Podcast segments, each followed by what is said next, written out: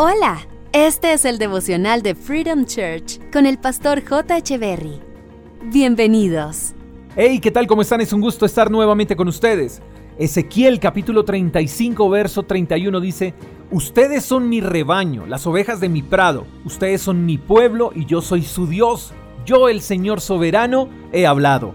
Una de las cosas en las que el diablo es insistente es en hacernos creer que estamos excluidos de Dios. Una de las armas que más usa es la culpa, porque él es experto en ofrecer cosas y maquillarlas con tal de hacernos creer que son buenas, pero que al final resultan siendo dañinas.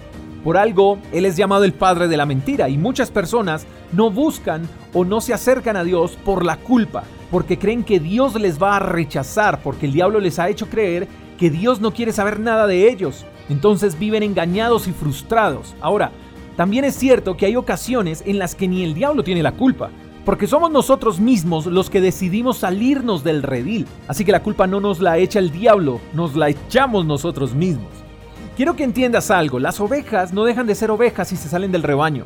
Siguen siendo ovejas, solo que si se alejan del rebaño pasan a ser ovejas descarriadas, pero siguen siendo ovejas. Y tú hoy puedes ser una de ellas. Te alejaste del rebaño porque el diablo te sedujo y caíste en su mentira, o porque decidiste hacerlo por tu cuenta, o porque te entretuviste con cosas que estaban fuera del redil de Dios.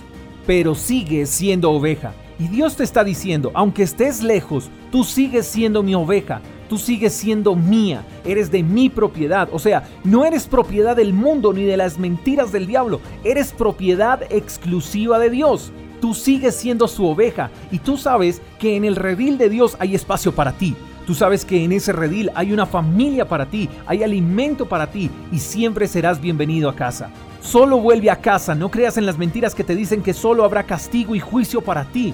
En el redil de Dios solo hay amor, el amor del mejor Padre. En el redil de Dios solo hay restauración, hay propósito, solo tienes que regresar.